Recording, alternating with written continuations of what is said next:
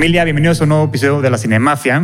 Bueno, antes que nada quiero agradecer a Genuina y a Starlet Project por, por producir este, este episodio, este podcast. Y bueno, hoy vamos a hablar de, para mí vamos a hablar de Star Wars y para eso tenemos un invitado muy, muy especial, el maestro Gabo Wan. ¿Cómo estás, Anuar? ¿Cómo estás, Pam?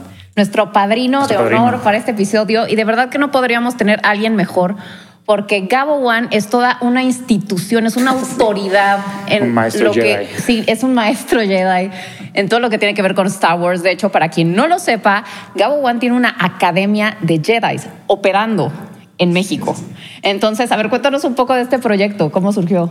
Ok, eh, mira, pues cuando era niño me gustaba mucho, jugaba mucho con mi mejor amigo a, bueno, pues, los lightsabers, entonces aprendimos a utilizar diferentes armas y cosas así, hasta que un día dijimos, oye, ¿por qué no eh, le enseñamos esto a la gente y traducimos todo lo que se hace con diferentes técnicas de combate? Pero en lugar de que los papás vean que su hijo va a agarrar un arma, una katana, una espada, una daga, que lo hagan con lightsabers. Entonces la idea funcionó, gustó, eh, recibimos apoyo de muchísimas partes y pues ahorita ya son nueve academias funcionando alrededor de la República Pero a ver, este, ¿qué, Mexicana. qué artes marciales combinas tú para enseñar esto?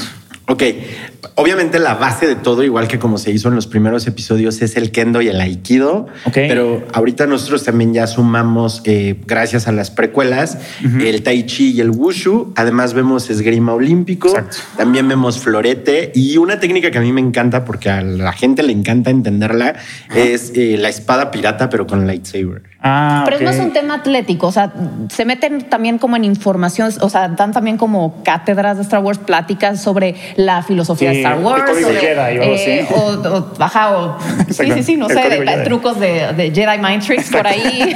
¿Te enseñan a hacer eso también? ¿no? Eh, Jedi Mind Tricks no, pero sí les damos un poquito de filosofía Ok. Jedi para que los chavos puedan afrontar eh, diferentes situaciones en su vida. Trabajamos mucho con ellos, sobre todo porque tenemos muchos adolescentes y jóvenes, el que no generen apegos a cosas innecesarias o cosas que podrían ser dañinas, que vean el que hacer el bien. eh, tenemos un lema que es haz el bien sin mirar a quién. O sea, si alguien te pide ayuda, eso es muy Jedi. O sea, en tu academia no hay Sith. Sí, sí hay Sith, pero la ideología Sith no es que seas malo. La ideología Sith está más ligada a que permitas que tus emociones eh, Te controlen, Ajá. te gobiernen. Exacto. Entonces, un Sith lo que hace realmente es, si va a amar, va a amar apasionadamente. Y un Jedi, si va a amar, ama controladamente. No permite que la pasión o la emoción lo controle. Y un Sith sí. Esa es la sea, diferencia. yo, soy, yo soy un Sith 100%. No. Yo también Sí. soy sí, totalmente. Oye, ¿y a ti te tocó, de, de qué generaciones? ¿Te tocó la, la- la trilogía no, original? No, no, no. Sí, no, Este, de hecho, ahorita votaron todos mis seguidores para que ya me quite la barba porque dicen que me veo muy grande. este, y terminando Obi-Wan Kenobi me quito la barba. Este, pero no, nací eh, años después, nací en el 84, un año después del estreno del Retorno del Ah, Jedi. Ah, Ok. ¿Y cómo surgió tu amor por Star Wars? ¿Fue un tema de tus papás que te le heredaron? Sí, mis papás, mi papá era muy fan, mi mamá es muy fan. Y cuando cumplí cinco años, eh, literal me sentaron en su cama, me pusieron el episodio 4, se salieron y cuando terminó regresaron y Como fue, terapia, casi casi. ¿te gustó? Y yo fue así como, Sí, no manches. "Ah, me encantó, quiero un lightsaber y quiero un R2D2. ¿Y fuiste a ver el episodio 6 al cine tú o no? No, todavía no nacía. Ah, ok, ok, perdón, te confundí entonces. Sí, mis papás sí, a mi papá le tocó ver todo en el cine y bueno, me tocó ver las remasterizaciones en los 90. La 6 salió Ah, en el 80 y ¿qué? Tres. 83, ok, sí, sí. Ah, excelente. Nací un año después. ¿Y cuál fue el personaje que más te cautivó en ese momento? Cuando era niño era muy fan de Luke. En mi adolescencia era muy fan de Anakin. Ahora en mi adultez soy muy fan de Obi-Wan y de Yoda. Ah, qué Creo cool. que- Es que eso es lo bonito padre de de estas sagas, que va- o sea, vas creciendo como con ellas. y te- Exactamente. Sí. es un, algo que te acompaña durante toda tu vida y te vas identificando con distintos personajes, pues conforme vas viviendo situaciones más afines. Sí. Eh, conectas, yo digo que uno de los trucos con Star Wars, uno es que lo veas siendo un niño. La magia que te va a transmitir como niño está increíble. Las Sí. lecciones que te va a dar como adolescente están padrísimas. Pero si creciste con la saga ya como adulto, lo que te puede brindar es épico. O sea, no solo en películas y series. Yo siempre les digo que muchas veces lo más bonito y lo más oscuro de Star Wars está en sus libros y en sus cómics. No tanto en las películas vemos destellos de oscuridad, pero si te vas a los libros o a los cómics, hay partes de Star Wars que de verdad son muy oscuras. ¿Y qué libros nos recomendarías justo? Mm, si es el primer libro que vas a leer, yo recomiendo mucho que comiencen con las leyendas de Luke Skywalker, que es como cómo veía la gente a Luke Skywalker en la galaxia, cómo se Ah. imaginaban que habían sido sus aventuras. O sea, es como una construcción de personaje desde afuera. Ajá, desde, Ah, ok. o sea, imagínate cómo se imaginaba un granjero que era Luke. O sea, Wow. él solo vio en las noticias que un tal Luke Skywalker destruyó la estrella de la muerte. Entonces, para él es de no, eso es, es mentira. Nadie pudo haber construido una estrella de la muerte. Es propaganda política para restaurar la república. Entonces, Ok. nadie cree que Luke exista. Y, y eso es algo muy padre en Star Wars. Si te quieres ir a algo más oscuro, experimentos genéticos, zombies. Zombies. eh, Zombies. Ajá, tenemos cosecha son roja. libros, son cómics. Son libros, Cosecha Roja y Death Troopers. Son dos libros que hablan de zombies. O incluso nos podemos ir a un área eh, muy oscura de Star Wars que incluso toma bases Lovecraftianas. Ah, mira. Como todo lo que tiene que ver con la reina de las estrellas que se llama Abeloth. Y ya son criaturas inmesurables que el mismo contacto con ellas te llevan a la locura partiendo desde una ideología Lovecraftiana. Pero todo esto es canon. No, Legends. Ah, ok. ¿Los cómics son canon o no? Algunos. Ok, qué, qué desmadre. Pero me- hace ratito estábamos platicando fuera de cámara que tú ya hiciste hasta el cálculo de cuánto tiempo te llevaría ver todo Star Wars desde los cómics, los libros, las películas, todas las películas. A ver, cuéntanos de, de eso.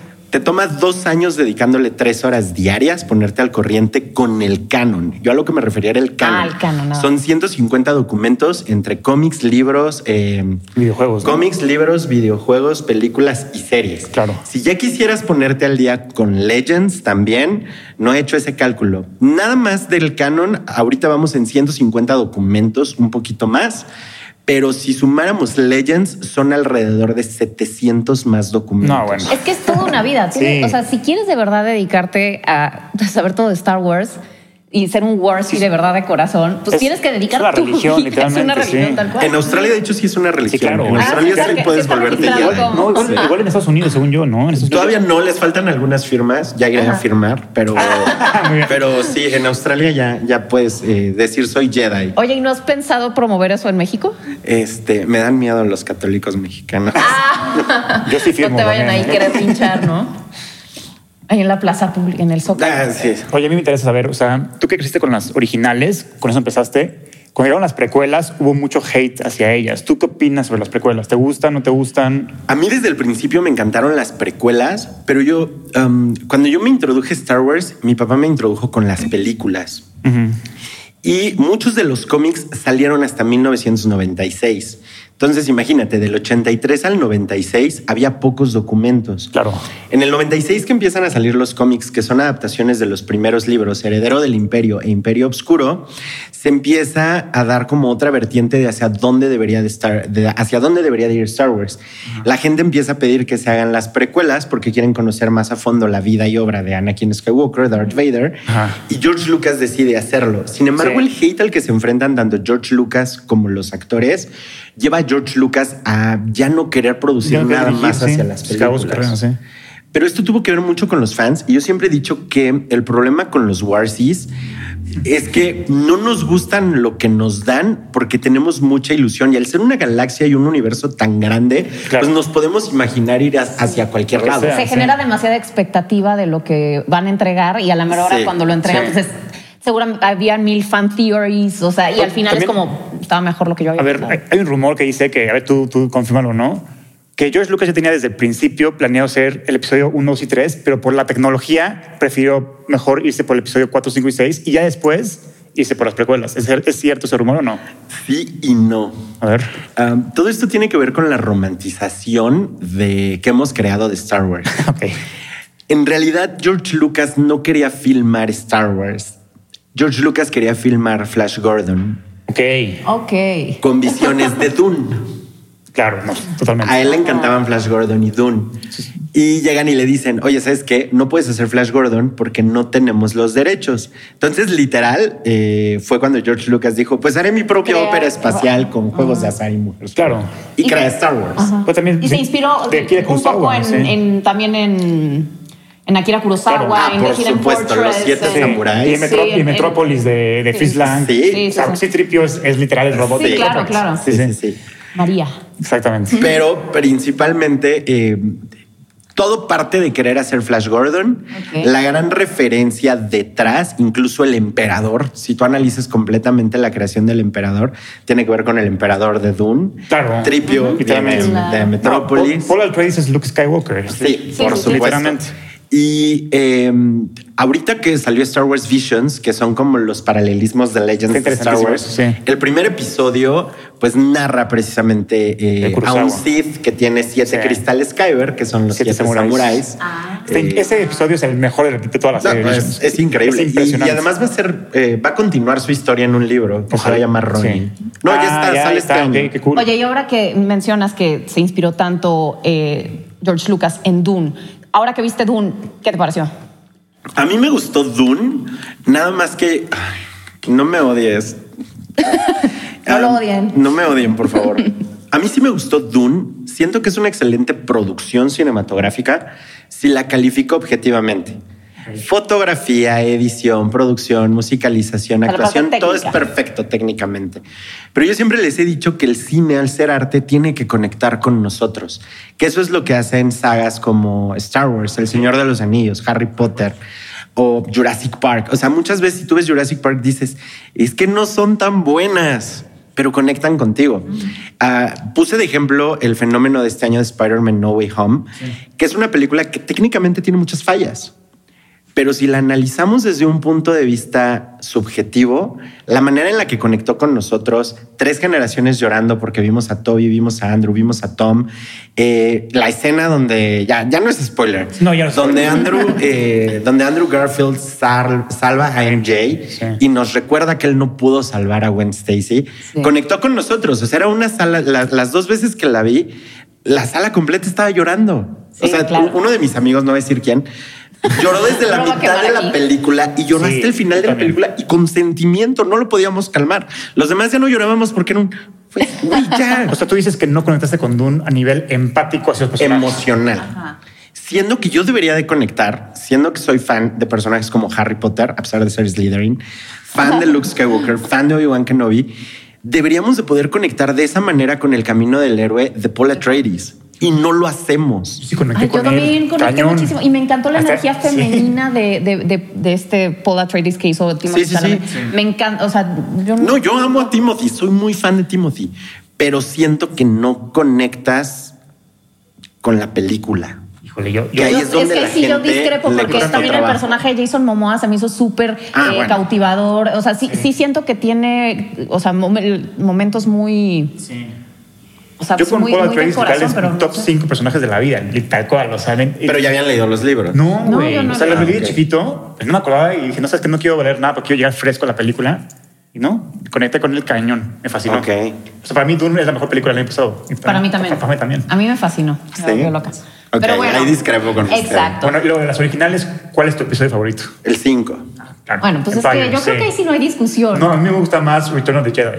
Me fascina. ¿Qué? Sí. Ay, no, Ganar. Te juro. Es que te voy a decir una cosa, lo que yo siento de Return of the Jedi. Siento que esa película inventó el fanservice.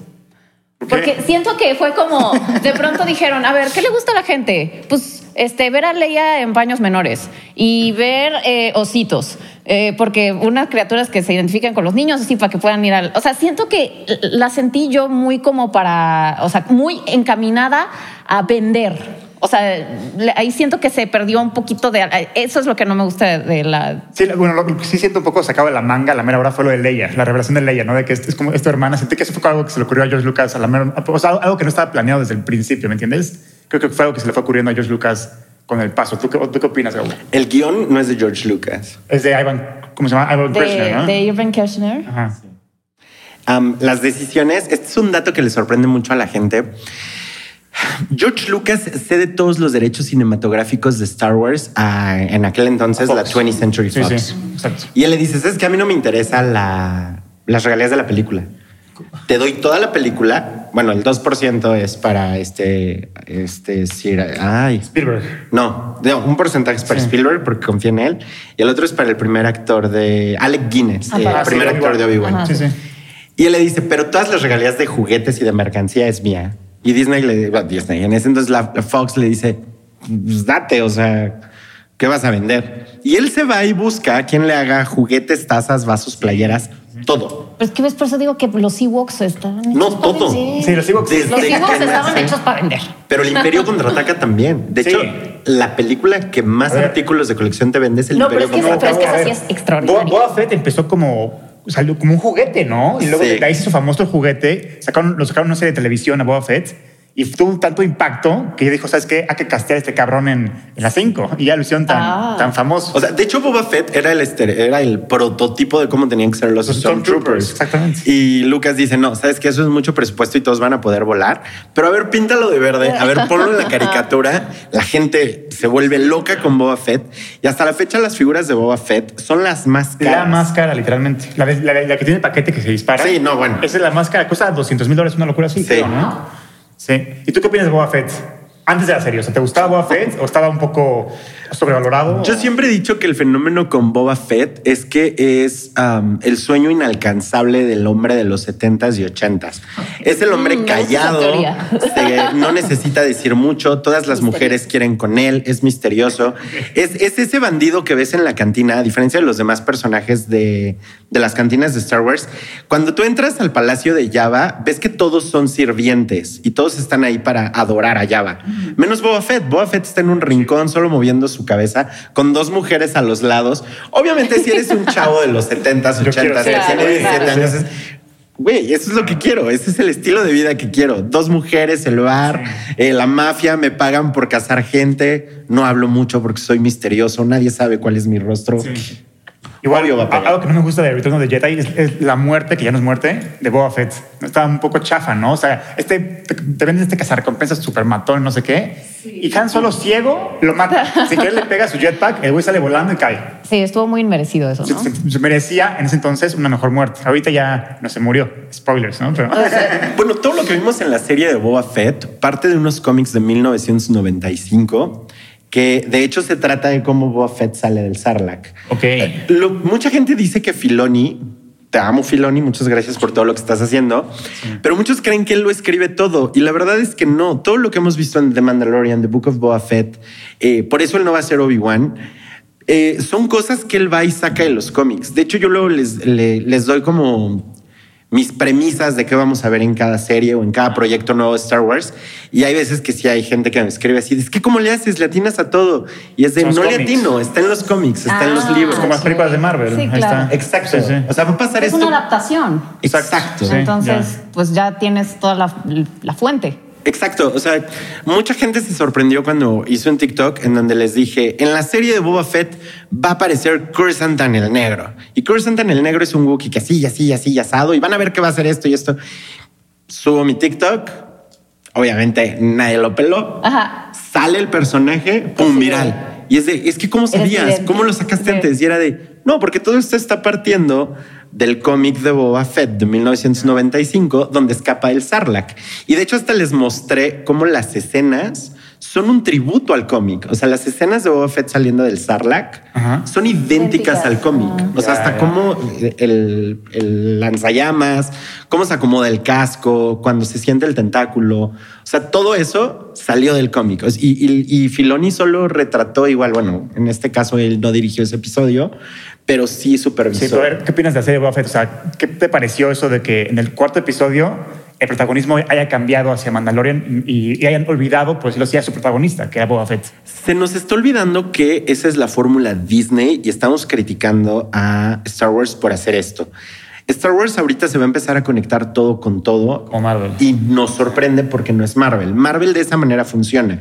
Si nosotros vamos a ver eh, Guerra Civil, se supone que era Capitán América Civil War. Debería de salir solo el Capitán América. No, tenemos episodios, bueno, tenemos partes como si fuera un episodio completo que se centran en Iron Man, en Spider-Man, en Scarlet Witch. O sea, esto va a estar pasando con Star Wars y de hecho cuando pasó, antes de que saliera el episodio, yo les dije, oigan, chavos, puede que empiece a pasar esto, tranquilícense. Lo vamos a ver también en Obi-Wan, lo vamos a ver también en Ahsoka, lo vamos a ver también en Andor. Entonces, tranquilos, ya lo hemos visto en Clone Wars, que de repente había un episodio que era completamente de R2D2 y no de Anakin y de Obi-Wan. Y también pasó en Rebels, que era un capítulo completo de Darth Maul y no de Ezra Miller, de Ezra Bridger. Bridgers, Ezra Miller. Sí, siempre lo confundo. Entonces, eh, hay que estar conscientes de esto porque todo se va a empezar a conectar. Y también algo que yo les he explicado es que nosotros nos quedamos a veces solo con la visión de lo que está pasando en nuestra pequeña, en nuestro pequeño universo o en nuestro pequeño planeta. A veces nos quedamos solo con los datos de cómo se están recibiendo las cosas en México. Lo que también les digo es que Disney sí le interesa México, pero Disney es muy feliz con lo que hace México con Marvel, no con Star Wars.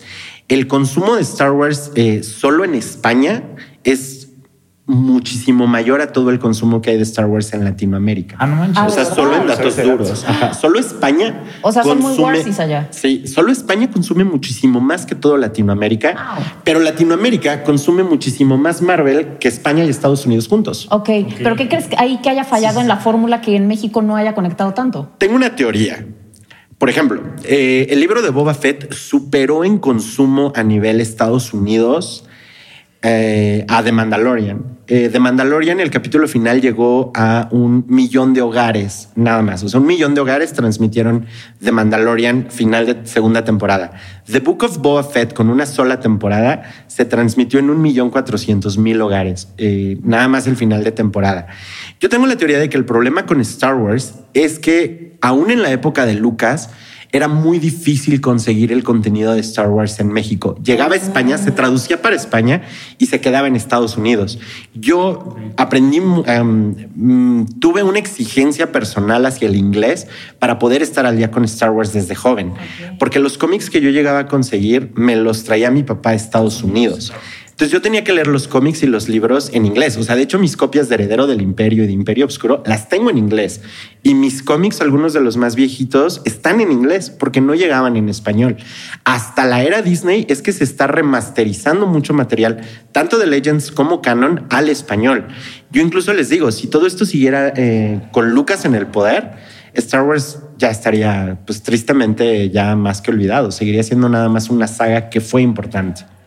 Y por decir, ¿qué te pareció, no sé, Rogue One o estos, estos episodios que... ¿No te gustó? A mí no me gusta Rogue One.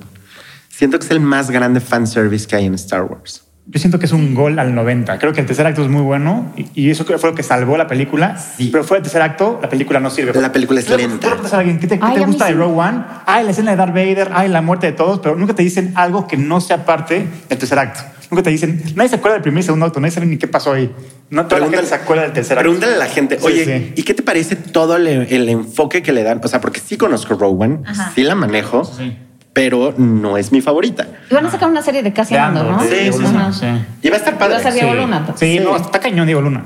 Yo sí me acuerdo del, del primer día que vi que estaba en la escuela, en prepa, me acuerdo, y me metí a internet, ahí está en clase, en clase de computación, ¿sabes?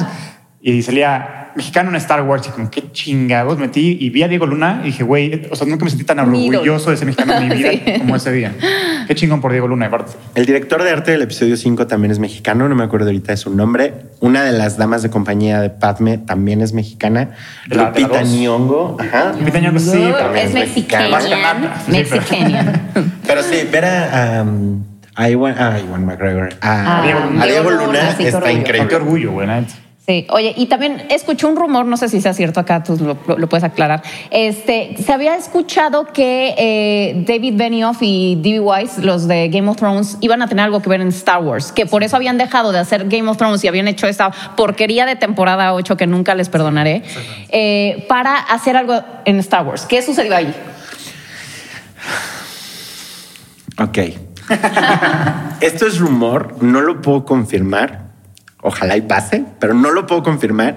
Y antes de que vayan a decir, porque me escriben mucho eso, tú lo confirmaste, no lo estoy confirmando. rumor, no, es rumor. Es rumor, es chisme. Son rumores, son rumores.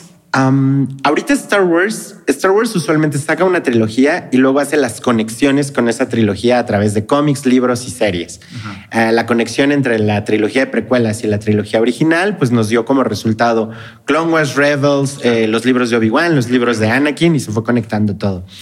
Ahorita casi todo el contenido que se está haciendo es para justificar y conectar el episodio 6 con el episodio 7. Pero hay dos aspectos de Star Wars que siempre se han querido investigar y que a los fans les encantan. Uno es extremadamente luminoso, muy bonito, muy bello, todo tierno, pero hay otra parte que es muy oscura en, en- en Star Wars. Y se rumoraba que estos directores iban a tomar la batuta de esta parte de Star Wars que se conoce como la antigua república, que es cuando los Sith están en su apogeo, cuando hay mucha magia oscura, cuando hay muchas Es la masacres. serie Acolyte, ¿no? Que viene. Ah, Acolyte, no, Acolyte es la conexión entre la Alta República y la caída de la Pero República. pues la venden como la primera serie de terror de Star Wars, por decirlo así, ¿no? Que sabes, Es como un thriller. oscuro, ahora sí, pero, pero machín, pues lo digo. Sí, pero no, si nos fuéramos hacia Old Republic, en Old Republic sí tenemos eh, monstruos, bestias, magia oscura. Sería como si quisieras combinar eh, Game of Thrones con destellos de la magia de la versión de la primera, solo de la primera temporada. Darth Revan, de ¿no? Sabrina, Darth Revan. Revan, perdón. Tendríamos a Revan, a Nihilus, a Malak, a Malgus, a Traya, a Valkorion. Y hay rumores de que Keanu Reeves va a ser de arriba, ¿no? No. De hecho, Keanu Reeves rechazó el personaje de Darth Revan. Y eh, el personaje de Darth Revan siempre ha sido difícil porque está idealizado por los fans. Cuando tú conoces realmente la biografía de Revan, sí, fue un Sith poderoso, pero 300 años de su vida sufrió. O sea, Valkorion fue, o sea, él quiso enfrentarse a Valkorion. Valkorion literal lo desarma y le dice, a ver, ya niño, quieto. Eh, y lo encadena durante 300 años y le dice, te vas a morir, no te voy a dejar morirte con alquimia, sí te voy a dejar con vida para que vivas con la idea de que tu esposa y tu hija, Ajá. tu esposa sepas que murió y tu hija nunca, supa, nunca sepa quién eres. Qué perverso. Y te voy a dejar morir. Incluso Revan se parte en dos, se parte en luz y en obscuridad. Trata de volver a vencer a Valkorion y Valkorion lo vuelve a así, o sea, es como, a ver, niño, quieto. Está muy idealizado que es un fenómeno que se da en los videojuegos cuando tú te proyectas hacia el protagonista. Si yo considero que Nathan Drake de Uncharted es épico, es porque yo lo estoy controlando. Lo mismo pasa con Cal Kestis, el fenómeno de Joel en The Last of Us 2. Es porque tú te estás proyectando en el personaje. Revan en realidad no es tan poderoso. No estoy diciendo que no sea poderoso antes de Claro. que tiren su hate. Sí es poderoso, pero no es tan poderoso. Hay Siths mucho más poderosos como Dark Nihilus o eh, yo siempre que me preguntan por el Sith más poderoso, digo, está Lord Valkorion. Eh, vivió miles de años pasando su conciencia a otros cuerpos y nadie se daba cuenta. Y a ver, si no es Keanu Reeves, ¿tú a quién castearías en ese papel? Me gustaría, eh, el rumor y el problema con Revan es que si fuera Keanu Reeves, eh, la gente estaba emocionada porque se pen- pensaban que iban a ver un John Wick. Y Revan no es un John Wick. Eh, y Keanu Reeves sería un excelente papel. Keanu Reeves sí va a estar en Star Wars, pero va a ser uno de los Lord Sith, uno de los emperadores eternos. Ah. O sea, sí va a ser alguien poderoso, pero no va a ser Revan. Si yo tuviera que elegir a alguien como Revan, necesito a alguien que sea duro, pero que te caiga bien, que pueda hacer chistes, pero que lo puedas ver violento. Eh, Ryan Reynolds. No, pero está muy Deadpool el güey, ¿no? Muy cómico, ¿no? Tiene que ser alguien menos cómico. Pues, Pero sí, lo ¿no? podemos poner seriecito. A ver, no mames. ¿Por qué no? No me, no, no- no me lo compro, güey. Ese güey se hace muy. A mí no, no, tiene un no, no tan muy fan limitado. Sí, sí, también. Lo siento. ¿A quién pondrías entonces? No sé, güey. O sea, A ver. vamos a ver con tus características. Gracioso, ajá, pero también puede ser violento. Bueno, es que con esa ¿De qué, descripción. la de qué edad más o no menos tendría que ser el actor? ¿Como de 30? Es que 40? depende en qué momento de su vida vayamos a ver a Revan. Entonces tú dices que Ryan Reynolds, Sí. tú dices. Yo digo que a Idris Elba le caería cañón. Tiene, tiene la edad, tiene la Oigan, ¿y comedia. ¿Sabes quién? ¿Sabes quién? ¿Sabes quién? El, el actor que acaba de hacer The Northman. Ah, sí, Ah, Alexander Skarsgård. Él. Pero sí se te hace sim- muy chavito, simpático. ¿no? O sea, no sé, no sé qué tan Pues comediante. es que yo lo que quiero es verlo. Pero es que, o sea, as- así como tú el perfil que estabas armando, no, la es parte que de ese es el mm, perfil del, del videojuego. O sea, Ah, como los chistes ok. que es Cal Kestis en Jedi Fallen Order. Ajá. Pero si queremos ver al Revan Revan, que la güey. gente se imagina, necesito algo así Oye, como de Northman. ¿y qué te parece? Que quiere venganza, quiere ir. ¿Qué te parece un, un Jake Gyllenhaal? ¿No? Como que siento que él también sí Esa puede. sería muy buena Él opción, siento que ¿eh? sí. O sea, cuando hizo de, Sí, de Misterio. de Misterio en Spider-Man, siento que tenía esta parte como cómica, pero también Sí, no, puede ser. tiene un rango actoral cabrón. y tiene un rango actoral. Pero es muy una, bueno. eh, pero el personaje de Misterio es una sátira o una comedia de un personaje que es extremadamente inteligente, muy al estilo Iron Man, con aires de superioridad. Revan no se siente superior. Revan es un carnicero, Revan es violento. Pero Por eso yo no creo- sí, sí. Oye, ¿no viste a Jake Gyllenhaal en Southpaw? Que hay partiendo hicos. Yo siento que... Sí, eh, yo sí lo veo, no. Podemos decirle a Will Smith siempre. es violento, es gracioso también. es el príncipe del rap, pero también le partió el hocico a Chris Rock. Sí, pero necesitamos que sepa usar armas. Ay, le enseña. No me imagino a Revan dando cachetadas. ¿Quién sabe usar armas antes de Star Wars? Nadie, güey. Igual le enseñaron, a Hayden le enseñaron, a todos le enseñaron, güey. Sí. Sí, bueno, pues eso ya es entrenamiento para el... Pero, o sea, es más como el... el- el- o sea, que, que pueda encarnar al personaje, que tú lo veas, o sea, que este personaje que es tan épico y que hay tanta expectativa alrededor de él que, que puedas decir, ok, sí veo a este actor. Insisto, el de The Northman.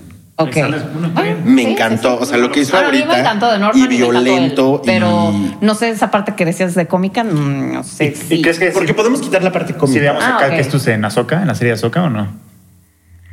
O más bien a Ezra, a Ezra lo vamos a ver en la serie de Ahsoka. ¿o no? A Ezra lo podemos ver en la serie de, de Ahsoka. Ojalá y sí. Y Cal Kestis ah, no está tan lejos de que ya lo veamos live action. Eh, yo siempre les digo que se fijen en lo que está pasando en las tiendas y en... Claro. Ok, ok. Con Están Star Wars. están Ah. Siempre te están preparando Sí, lo que 100%. viene. Desde que se anunció la serie de Obi-Wan, han estado diciendo, ok, va a salir Obi-Wan, va a salir Hayden Christensen como Darth Vader. Es probable que veamos a Ahsoka. Pero algo que no han notado es que por todos lados están apareciendo figuras del Capitán Rex. Claro. Uy, sí Eso es muy sí probable Rex, que- Ok, 100%. qué curioso que la mercancía sea como el... ¿Te das cuenta siempre El- con la Marvel también. Marvel también hace lo mismo. Cuando vas a sacar un nuevo superhéroe, te empiezan a vender los juguetes vintage de ese superhéroe y luego ya te lo presentan en. Por ejemplo, con The Book of El Boba. Fett, meses antes de que se estrenara la serie, empezaron a circular figuras de Cat Bane por todos lados. Ah, claro. El primer episodio les dije, esto va a acabar con Cat Bane. No, porque es que Cat Bane ya debería, esto va a acabar con Cat Bane. Acaba de salir un Black Series, acaban de hacer referencias a Cat Bane. Claro. En el Twitter oficial de Star Wars acaban de subir la biografía de Cat Bane y están empezando a sacar muchos datos de Cat Bane y figuras y muñecos. ¿Te gustó el diseño de Cat Bane en la serie? Sí. A mucha gente se- que se quejó. A mí me Somos nos quejamos de todo. Que no estaba más, quería ser más flaquito, decía, ¿no? O- Sí, eh, bueno, ahorita se están quejando, por ejemplo, del, del El Inquisidor. Inquisidor. para Obi-Wan, A mí tampoco me gustó el Inquisidor. que se ve tosco Sí, porque no es una especie Sí, sí. que se debería de ver así. Al contrario, es- anoréxico el güey. En el Clone Wars. Claro, claro, sí, sí. Pero sí. también tomen en cuenta que como actor, a veces hacer escenas de acción con todo el maquillaje, porque dicen, lo hicieron para el episodio 3, eh, cuando Obi-Wan visita a Utapau. Ajá. Y sí está chupa. Y le dije, sí, pero es un personaje que solo sale caminando y que su único diálogo es de, están en la décima plataforma. O sea, y ya, corte B, se van. Este es un personaje que va a ser constante, es un inquisidor. Aguanta el maquillaje, aguanta las prótesis, combate Pero eso ya- con todo eso encima. Eso ya avanzó, güey. Por eso Drax, por ejemplo, de Guardians of the Galaxy, güey, maquillaje completo y, y funciona muy bien. O, o también recientemente eh, Colin Farrell como el pingüino. O sea, ya, ya evolucionó la tecnología. Pero no pelean Pues tanto.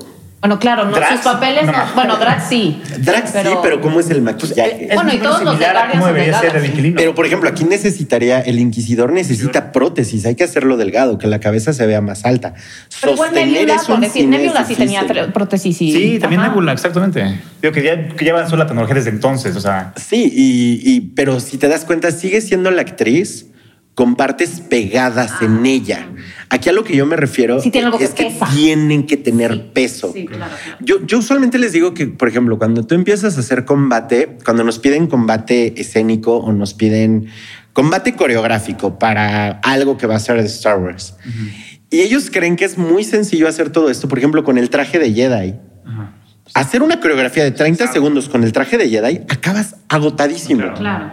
Entonces, si a esto le sumas que aparte traes prótesis, por ejemplo, cuando van las personas o van personas disfrazadas a las convenciones, nada más sostener las lefas de Ahsoka es un tema, pesan muchísimo. Ahora las acrobacias, o sea, está difícil, tienen que pegarla bien, tienes que tener una muy buena condición física para poder hacer todos esos movimientos con, o sea, no solo con el maquillaje, yo aquí a lo que me refiero son las prótesis que requeriría el personaje. Y a ver, cuéntanos, ¿cuál es tu personaje favorito de Star Wars de, toda, de todos los tiempos? Híjole, de todos los tiempos, siempre he tenido una fijación con R2D2.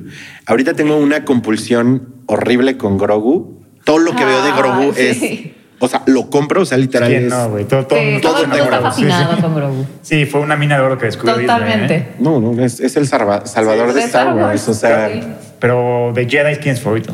mi Jedi favorito es Obi-Wan Kenobi. ¿Y tu Sith favorito? Mi Sith favorito es Darth Nihilus. Ok. ¿Y tu no Force user favorito? Mi no Force user favorito, eh, Chewbacca. ah, ok. Ah, Amo a los Wookiees. Sí, los Wookiees son chingones. Oye, y estabas diciendo que por decir Mace Windu no te gusta, por... Ahí va. Momento Ahí va. polémico de siempre en mi canal. Este. Mace Windu, eh, yo lo que les pido mucho es que ahorita todo lo que voy a decir, separen al personaje de Samuel L. Jackson. Adoro a Samuel L. Jackson, es un excelente actor, lo respeto mucho. Me gusta mucho que gracias a él tenemos un lightsaber de color morado, pero hay que separarlo del personaje. Mace Windu es un personaje cruel, es un personaje envidioso. Eh, Mace Windu, muchos creen que el sable morado significa alguien que está en balance y no. El sable morado en realidad significa el extremismo. Mace Windu todo el tiempo está en la tentación de caer al lado oscuro. Por eso él es tan recto, se vuelve tan puritano, porque sabe que él sí caería al lado Tiene oscuro. esta inclinación. Tiene esta inclinación hacia allá. Ahora, ese es un factor.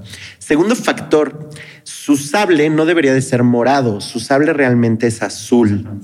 Cuando él hace toda la investigación para hacer su, su sable de luz, él no tiene la conexión con la fuerza necesaria para crear el sable de luz. El droide que supervisa a los Padawans incluso se desespera con él y le dice, es que no tienes la conexión con la fuerza, ya, llégale. Y él, a través de una visión que le provocan, logra ir a un planeta en donde ayuda a una tribu peleando y esta tribu le regala el cristal Kyber morado y él arma su sable a mano, Oh. no con la fuerza.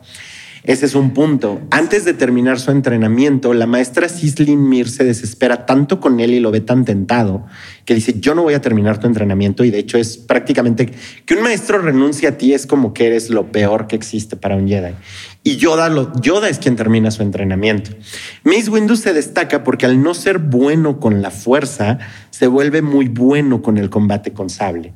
Entonces él destaca y se vuelve el paladín de los Jedi porque se vuelve el mejor en, en, utilizar el lightsaber, a tal grado que la técnica que él utiliza se llama Vapath, pero el Vapath es una adaptación del Yuyo, que el Yuyo es la más oscura de todas las técnicas. Güey, te fuiste muy lejos, todo es inversión. o, sea, o sea, estuvo chingona, la neta. Pero, o sea, mucha información, ¿sabes? mucha información, ¿sabes? Cabrón, ¿no? Oye, pero te voy a decir, o sea, la verdad, la verdad razón por qué hicieron el sable morado es porque en la batalla de Genesis, en la 2, al final, este Samuel L. Jackson tiene un ego gigante. Ah, sí. Dijo, George, no, no quiero estar ser uno más del millón. Claro, dame, yo dame un lightsaber que, eso. que resalte. Dame uno morado. Dice, está bien, morado. Pues así creció el sable morado. Luego ya dijeron, primero que te inventaste todo este desmadre. No, pero sí lo dije al principio. A Samuel L. Jackson él creó el sable Sí, morado. claro. Sí, claro. O verde y ya. No había Sí, otra. no, de hecho, los sables solo iban a ser azul o rojo. Y el verde lo crean porque Para cuando están filmando el episodio Exacto. 6, el azul se, pel- se perdía con el cielo azul de Tatooine. sí. Entonces lo vuelven verde. Oye, yo siento que me expliques algo muy cabrón. Ahí te va. Ok. O sea, mi favorito es, es Kylo Ren. Ben Solo es mi personaje favorito de la saga, ¿no? Ok. Pero lo que me, me molesta mucho de las secuelas es que nunca indagan en la mitología de los caballeros Ren. No sabes ni quiénes son, ni qué creen, ni qué chingado significa ser un caballero Ren. Porque usan máscaras, porque sus espadas son medievales. A ver, explícanos qué significa ser un caballero Ren. Se llaman caballeros de Ren porque ellos sí rinden tributo al lado oscuro, creen en el lado oscuro de la fuerza, pero el, linaje Sith muere con Darth Vader. Darth Vader es en realidad el último Jedi y el último Sith. Luke Skywalker, Ahsoka Tano, Ezra Bridger, todos estos personajes o Jedis que pasan después de la vida de Darth Vader, ya no son Jedis en la extensión más pura de la palabra. Serían lo que se conoce como Jedis grises, que es un término no canon, pero en Legends sí existe, porque ya no practican eh, las costumbres Jedis como tal, pero Sí, siguen al servicio de la luz.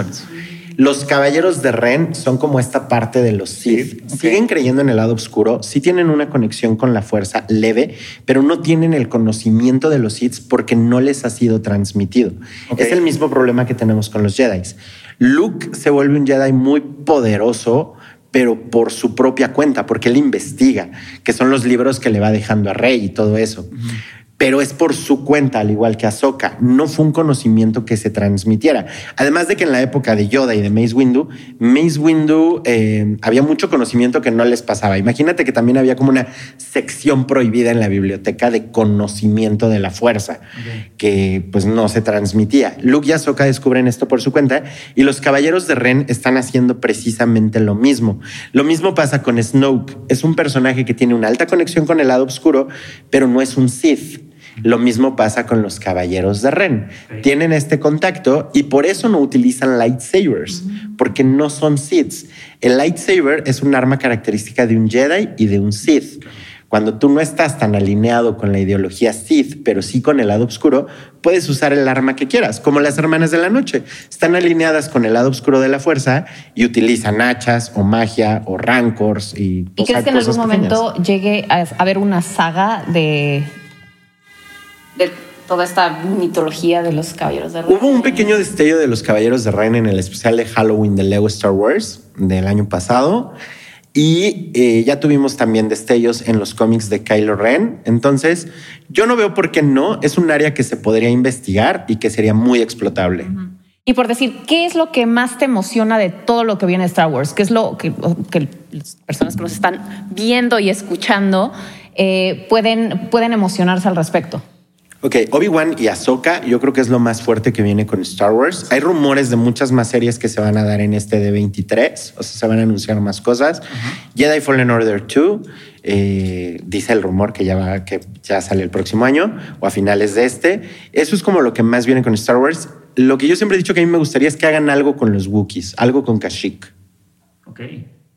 Y ah, sí, estaría increíble, sin duda. Eh, algo con los Wookiees estaría genial. Y por decirte esta parte de lo que te comentaba de David Benio, de D.B. Wise, de D&D, ¿eso va a salir? ¿No va a salir? ¿Cuándo va a salir? No, ya no. No, se, se la. Entonces ya está cancelado. Es que te voy a decir, le, le salió el tiro por la culata a esos güeyes. O sea, porque por adelantarse pero, y acabar of Thrones ajá, eso era lo que yo había escuchado, pero ya no supe si se cuajó el deal o No, ya, ya no, ya están despedidos. Ah, ya despedidos. Sí. Ya no están, ya no están haciendo Y nada esa con Disney. parte que nos estabas comentando, ¿se va a, o sea, van a hacer recast de director o ya no se va a hacer? Viene un videojuego de, de Old Republic, una remasterización de precisamente de la historia de Revan en videojuego.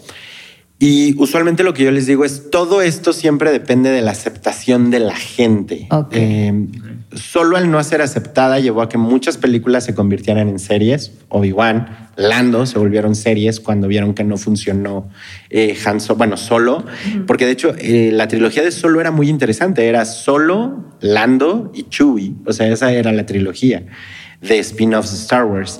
Eh, pero si las series siguen funcionando, vamos a seguir teniendo contenido de Star Wars. Y pues la fuerza ha sido benevolente y The Mandalorian funcionó muy bien. The Book of Boba Fett funcionó increíblemente bien en Europa y en Estados Unidos. En Latinoamérica, pues hay que echarle ganas, chavos. Este, pero las series están funcionando muy bien. The Bad Batch fue todo un éxito.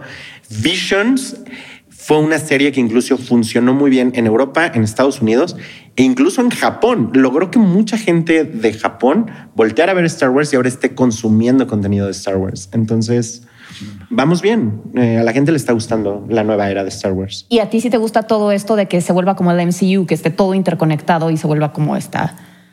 Star Wars siempre ha estado todo conectado. Lo único que yo les digo que tienen que entender con Star Wars es que no podemos tener un multiverso porque en Star Wars existe la fuerza y en el MCU no. La fuerza es tan omnipotente y tan omnipresente que cuando yo creo, esto se explica en Rebels, en el mundo entre mundos, yo puedo crear otra línea de tiempo y la fuerza siempre lo endereza. O sea, la fuerza siempre va a decir, no nos podemos ir para acá, esto va para acá. E incluso cuando nos, metemos en las teorías Lovecraftianas, en Legends, con estos seres omnipotentes, gigantescos, incluso la fuerza eh, puede encaminar a Abeloth para que todo se mantenga como ella quiera. Entonces, sí, en Star Wars tenemos esa ventaja de poder decir esto no lo entiendo, ah, la fuerza así lo quiso. El dogma de la fuerza. Pues muy bien, Gabo. Gracias por la masterclass de Star Wars que nos diste ahorita. De verdad. No, fue un gusto estar aquí con ustedes, de verdad me divertí Se mucho. repita pronto para que nos Sí. sigas enseñando sobre la fuerza. Sí, claro. Y pues todos allá, por favor, denos like, suscríbanse, la campanita, hagan todo lo que tengan que hacer para que este algoritmo siga funcionando, ¿ok? Entonces, bueno, pues muchas gracias por haber visto este episodio y nos vemos para la próxima. Bye.